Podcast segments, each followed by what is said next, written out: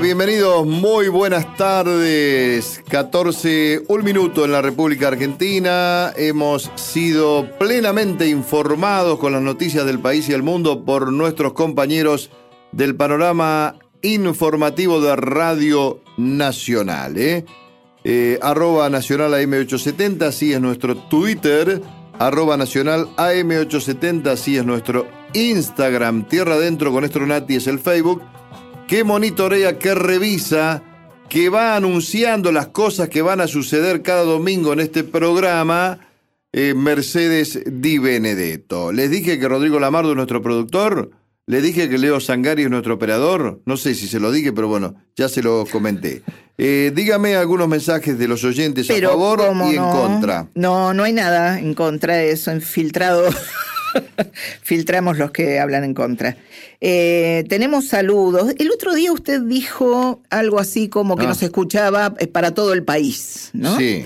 Pero en realidad no para todo el mundo, porque a nosotros nos Ah, escuchan desde Israel, desde. Madrid, desde Estados Unidos, Con la desde aplicación. México. Claro, es verdad, a través de la web, claro. de la internet. Exacto.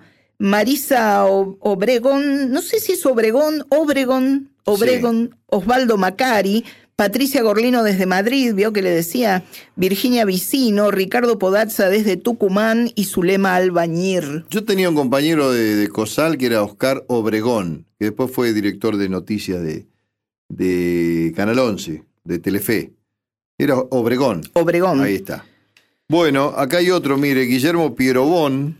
Ah, porque no, vio, escriben en mayúscula a veces Sí. los apellidos y no le ponen el acento. Es verdad. Y a mí me gusta pronunciar como es el, el acento verdadero del, Sí, aquí está la señorita de, de Claro. gramática, Mercedes Benedetto, eh, la profesora... No le voy a decir Estronati. La profesora Carcusá era la que tenía yo que era muy exigente. ¡Oh! Siempre son exigentes. Muy exigente, Lengua y muy literatura. exigente. Alberto Recanat, Elina Daleva, Posa Irán, mire usted, Angélica Aquino, Delia Patané y Mala, Magalí Malamud. Son los saludos del Facebook de Tierra Adentro con Estronati. ¿eh? Y tengo un mensaje de Julio Pascuale Ah, Julito Pascuale, hombre de Chivilcoy. que dice, qué buena nota en Canal 3, Guillermo. Ah, Abrazo fuerte, vecino de Caballito. Mira vos, Dice. querido, vive enfrente de casa. Eh, cuando salíamos a aplaudir en el balcón.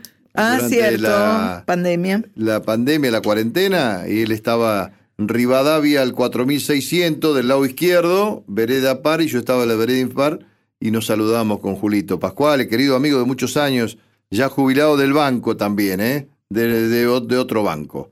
Pero amigo, amigo de Chivilcoy. ¿Y dónde vio la nota en Canal 3 si no, no llega acá? Canal 3, Canal 3 de mi pueblo. ¿Para qué me tiene a mí? Ah, por las redes sociales. Por las redes. Bueno. En Facebook. Un abrazo, Julio, querido. ¿eh? Bueno, y entonces, eh, ahora, ahora, acá está, mirá, ya que dije banco, lo asocié con Julito Pascuale. Si tenés entre 13 y 17 años, vos también podés tener tu cuenta y acceder a muchos beneficios.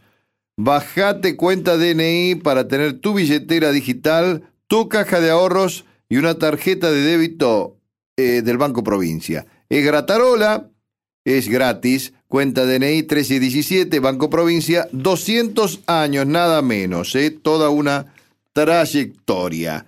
Vamos entonces, Mercedes Di Benedetto, con la historia inicial.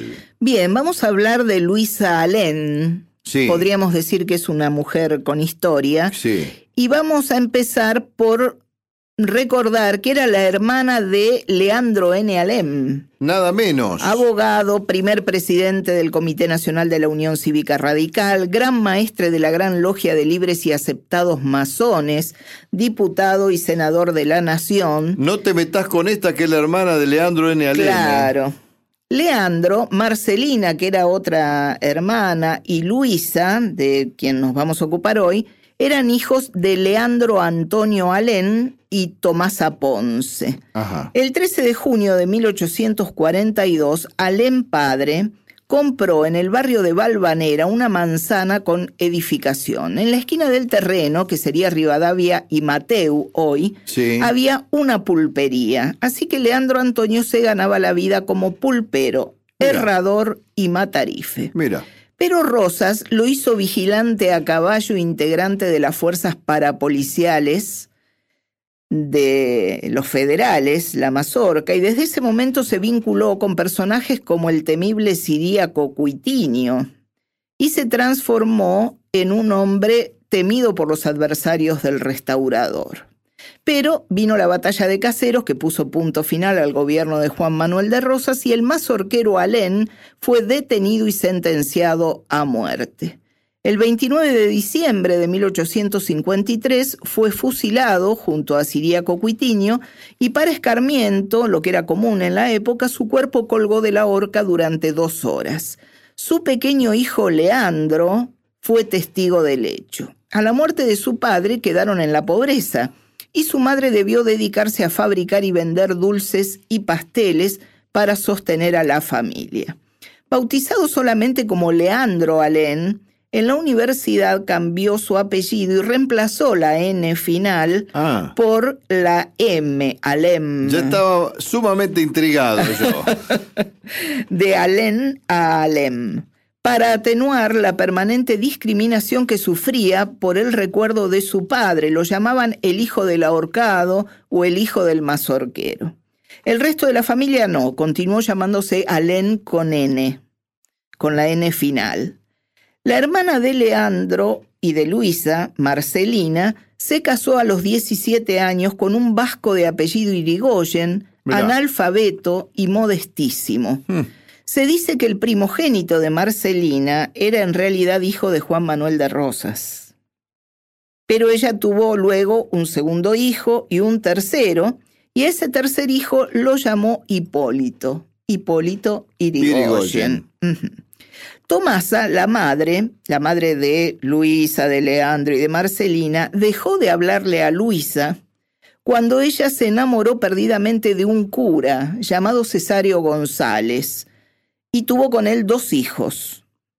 Tampoco quiso conocer a sus nietos y siempre temía que a su hija le ocurriera lo que le había ocurrido a Camila O'Gorman con el padre Ladislao. Luisa se había enamorado de Cesario desde la primera vez que se confesó con él en la parroquia de Valvanera. Era un cura español, inteligente y solidario, y se veían escondidas. Y Luisa decía de él que era su hermano y que ella era viuda de un militar con un pequeño hijo. Pero después volvió a quedar embarazada y entonces no le quedó más remedio que mudarse. Para entonces ya era conocida por las malas lenguas como Luisa la Sacrílega, porque todo el mundo se suponía que era escondidas, pero todo el mundo en Valvanera sabía que ella estaba noviando con el, con el cura, con el sacerdote. Hasta que en un mal día el padre Cesario le comunicó que lo reclamaban de la Iglesia de España, que debía volver a Europa, le prometió que iba a dejar los hábitos, que le diera tiempo, que se escribirían y que él no dejaría que nada le faltase a los chicos. Pero nada de eso ocurrió y con el tiempo Luisa, resignada, decidió dejar de esperarlo. Vestía de negro como una viuda y a los 35 años era socialmente casi una anciana que no tendría ya la oportunidad de formar una familia porque en Buenos Aires estaba obviamente ningún hombre iba a querer estar con ella que había tenido estos dos hijos con el sacerdote. Con el, con el cura, claro. Exactamente. 35 años nada más. Sí. y ya tenía como su vida perdida. Bueno, decidió un día dejar de esperarlo a, este sacerdote. Eh, linda historia, emocionante. ¿eh? Me tuvo muy atento Mercedes, recordando, bueno, a Alem, Irigoyen, Mateu, Rivadavia y Mateu. ¿Usted dijo que era ahí en la pulpería? Sí. Yo solía almorzar porque tenía una oficina con un amigo, una agencia de publicidad, con Carlitos Menéndez, querido amigo ya fallecido, en Alcina y Mateu. Está el, el Espineto, el shopping Espineto ahora.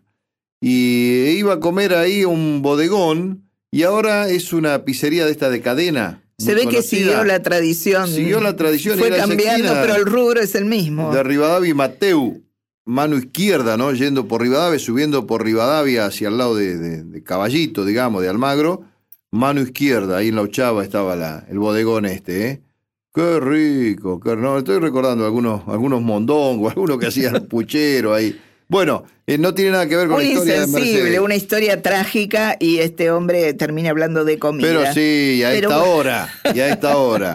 bueno, como ella decidió no esperarlo más al sacerdote. Ya no te espero. Vamos a escuchar Ya no te espero. Ya no te espero por el querido Silvio Rodríguez, dedicado a Luisa Alén, una mujer con historia.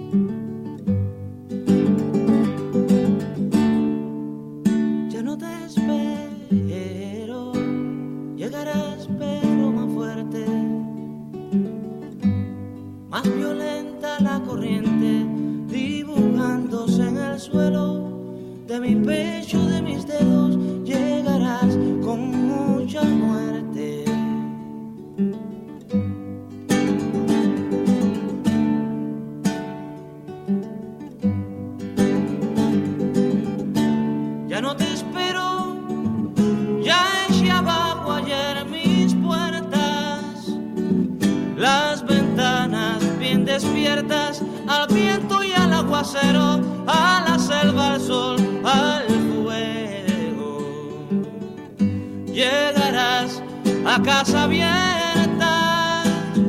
Ya no te espero, ya es el tiempo que fascina, ya es bendición que camina a manos del desespero, ya es bestia de los podereros, saltando a quien la domina. Ya no te espero estoy regresando solo. De los tiempos venideros ya he besado cada plomo, con que mato y con que muero, ya sé cuándo quién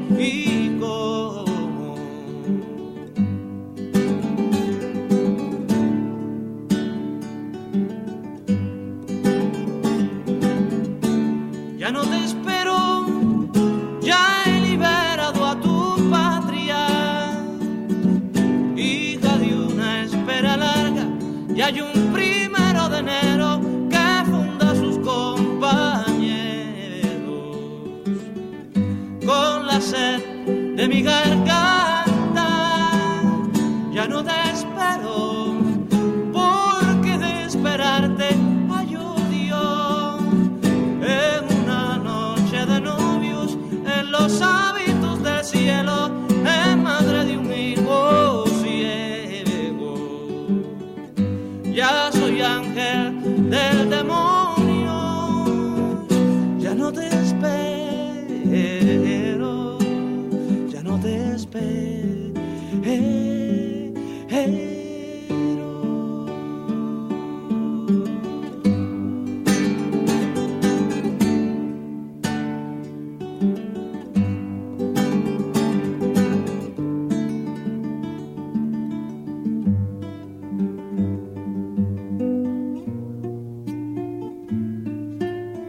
Guillermo Stronati, Mercedes y Benedetto. Tierra adentro, en la radio pública. Hace tiempo y buscando por ahí una chacarera. Ahora en Tierra Adentro abrimos nuestra peña Palenque Pampa. Hacete las trencitas, ponete el chiripá y las botas y a disfrutar de nuestro folclore.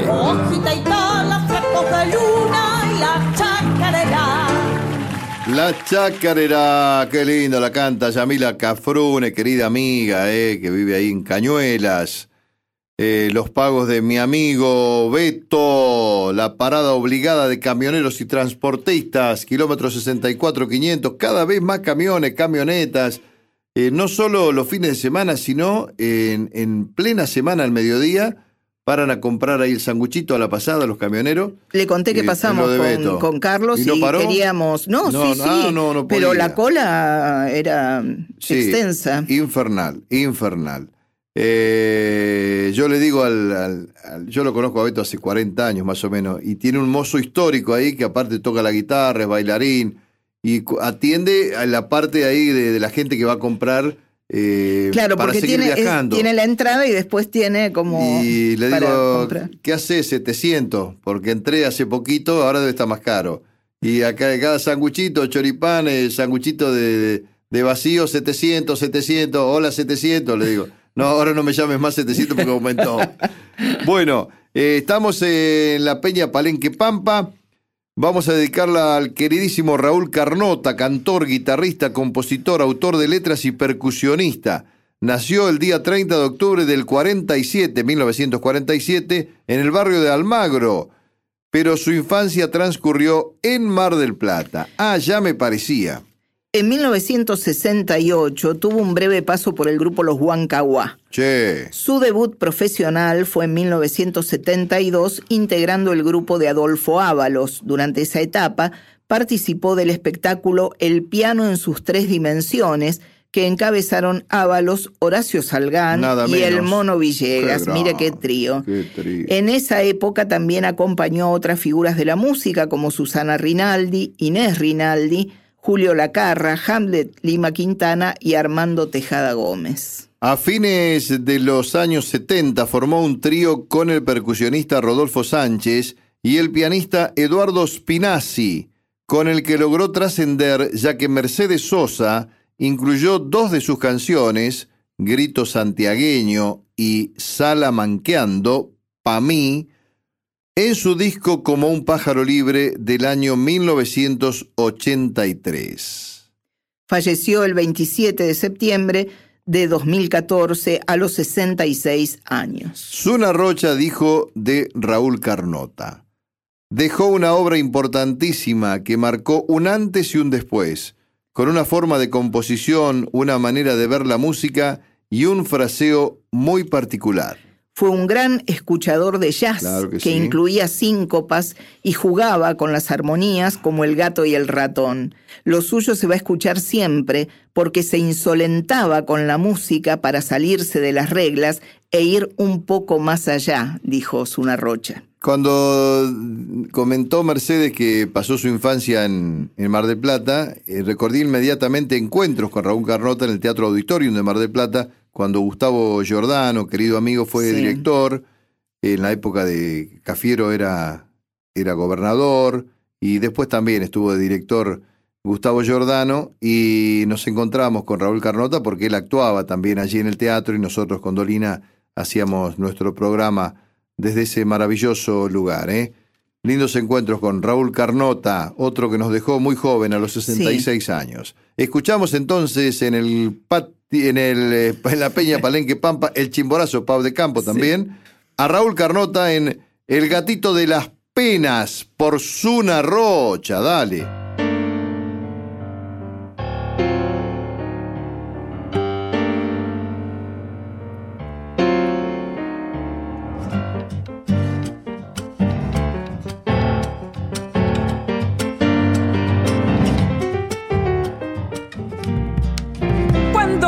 Pena entra, no hay quien la pueda. Cuando la pena entra, no hay quien la pueda.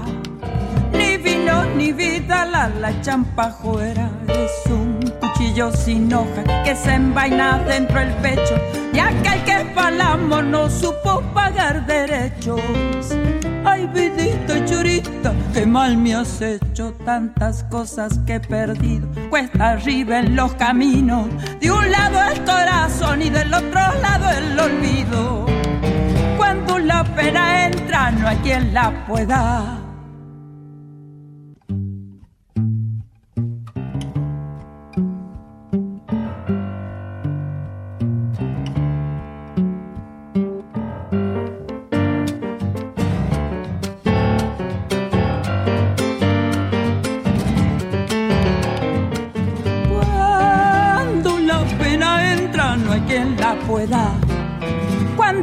Pena entra, no hay quien la pueda. Ni vino ni vida, la, la champa fuera. Poco a poco iré llegando, paso a paso hacia mi muerte. Y al final, que tal vez de viejo encuentre mi suerte.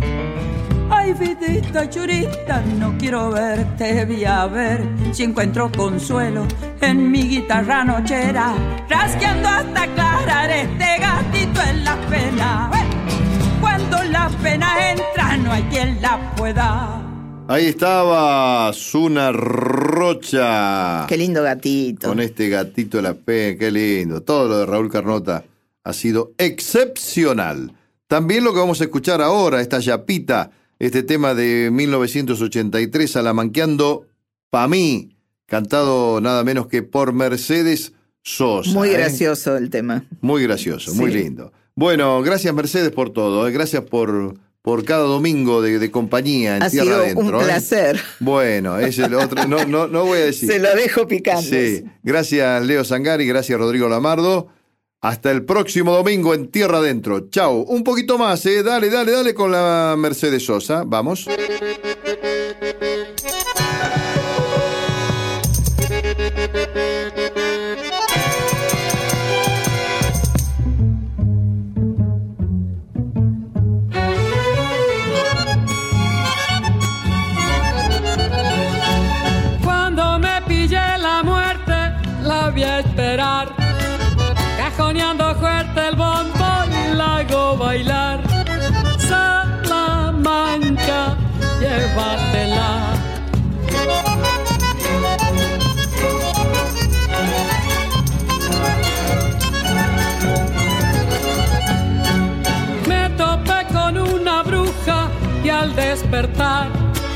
Me he encontrado con mi suegra y se va a quedar.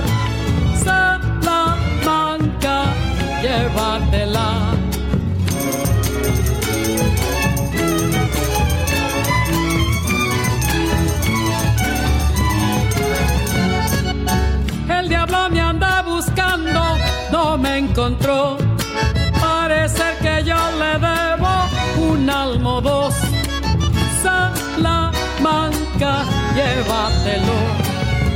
Mi chacarerita doble es la sin sol.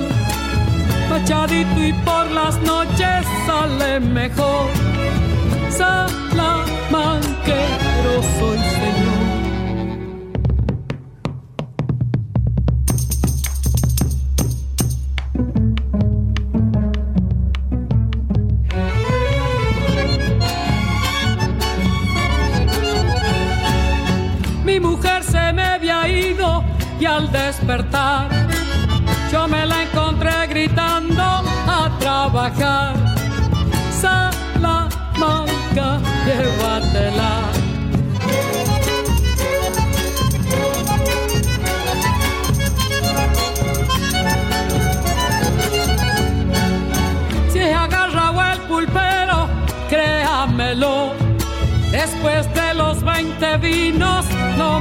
Fió.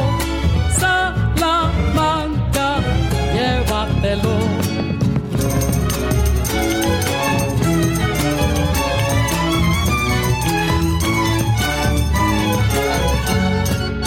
Bien roba un gallo flaco y sin espolón. Ni parriña ni puchero, pobre ladrón. Salamanca, llévatelo. Mi chacarerita doble es la sin sol. Machadito y por las noches sale mejor. Salamanquero soy señor. Tierra adentro, en la radio pública.